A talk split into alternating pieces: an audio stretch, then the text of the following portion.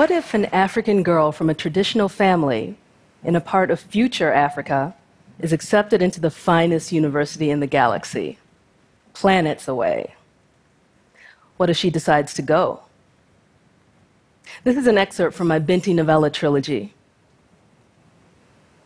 I powered up the transporter and said a silent prayer. I had no idea what I was going to do if it didn't work. My transporter was cheap, so even a droplet of moisture, or more likely a grain of sand, would cause it to short. It was faulty, and most of the time I had to restart it over and over before it worked. Please not now, please not now, I thought. The transporter shivered in the sand, and I held my breath. Tiny, flat, and black as a prayer stone, it buzzed softly and then slowly rose from the sand. Finally, it produced the baggage lifting force. I grinned. Now I could make it to the shuttle on time. I swiped otjize from my forehead with my index finger and knelt down. Then I touched the finger to the sand, grounding the sweet smelling red clay into it. Thank you, I whispered. It was a half mile walk along the dark desert road. With the transporter working, I would make it there on time. Straightening up, I paused and shut my eyes. Now the weight of my entire life was pressing on my shoulders. I was defying the most traditional part of myself for the first time in my entire life. I was leaving in the dead of night, and they had no clue. My nine siblings, all older than me except for my younger sister and brother, would never see this coming. My parents would never imagine I'd do such a thing in a million years. By the time they all realized what I'd done and where I was going, I'd have left the planet. In my absence, my parents would growl to each other that I was never to set foot in their home again. My four aunties and two uncles who lived down the road would shout and gossip amongst themselves about how I had scandalized the entire bloodline. I was going to be a pariah.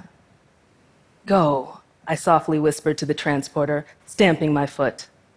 The thin metal rings I wore around each ankle jingled noisily, but I stamped my foot again. Once on, the transporter worked best when I didn't touch it. Go, I said again, sweat forming on my brow. When nothing moved, I chanced giving the two large suitcases sitting atop the force field a shove. They moved smoothly, and I breathed another sigh of relief. At least some luck was on my side. So, in a distant future part of Africa, Binti is a mathematical genius of the Himba ethnic group. She's been accepted into a university on another planet, and she's decided to go. Carrying the blood of her people in her veins, adorned with the teachings, ways, even the land on her very skin, Binti leaves the earth. As the story progresses, she becomes not other, but more. This idea of leaving but bringing and then becoming more is at one of the hearts of Afrofuturism. Or you can simply call it a different type of science fiction. I can best explain the difference between classic science fiction and Afrofuturism if I use the octopus analogy.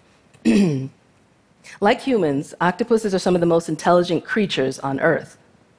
However, octopus intelligence evolved from a different evolutionary line separate from that of human beings so the foundation is different.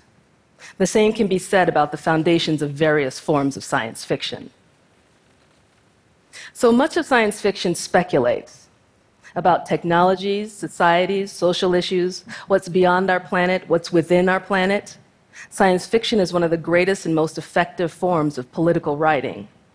It's all about the question, what if? Still, not all science fiction has the same ancestral bloodline, that line being Western rooted science fiction, which is mostly white and male. We're talking Isaac Asimov, Jules Verne's, H.G. Wells, George Orwell, Robert Heinlein, etc. So, what if a Nigerian American wrote science fiction?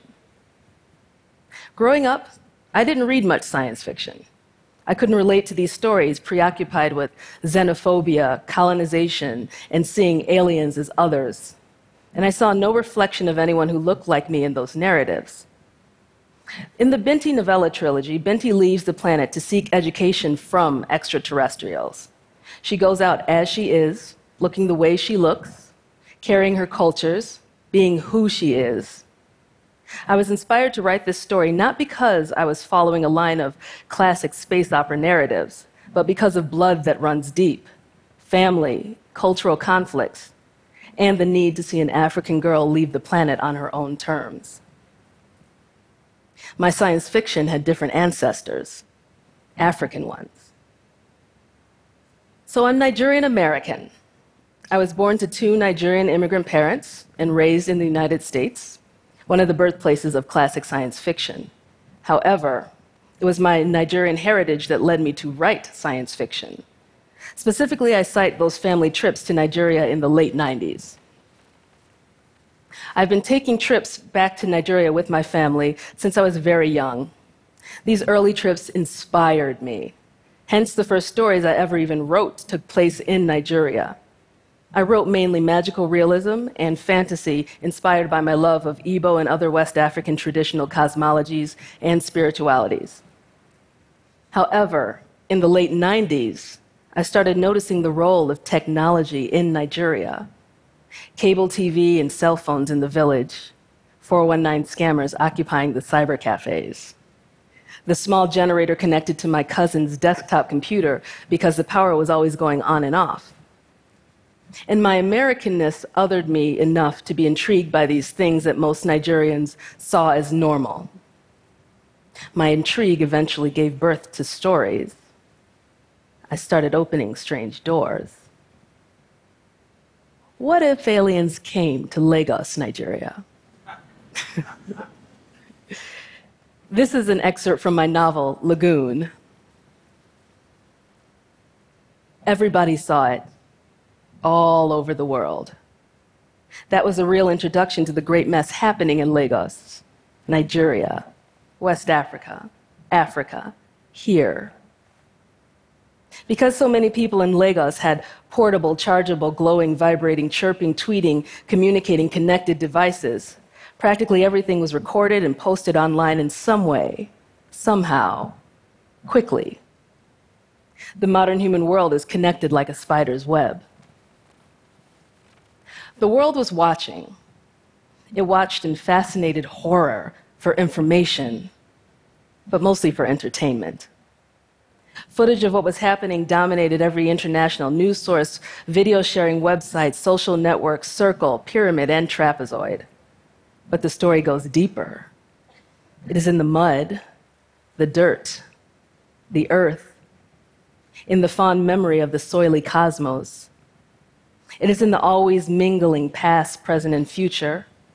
It is in the water. It is in the powerful spirits and ancestors who dwelled in Lagos. It is in the hearts and minds of the people of Lagos. Change begets change. The alien Ayodele knew it. All her people know it. So, this is the voice of Udide, the supreme spider artist, who is older than dirt and lives in the dirt beneath the city of Lagos listening and commenting and weaving the story of extraterrestrials coming to Lagos. In the end, the great spider, who is the size of a house and responsible for weaving the past, present, and future, decides to come forth and be a part of the story. Like Udide, the spider artist, African science fiction's blood runs deep, and it's old, and it's ready to come forth. And when it does, Imagine the new technologies, ideas, and socio political changes it'll inspire. For Africans, homegrown science fiction can be a will to power. What if? It's a powerful question. Thank you.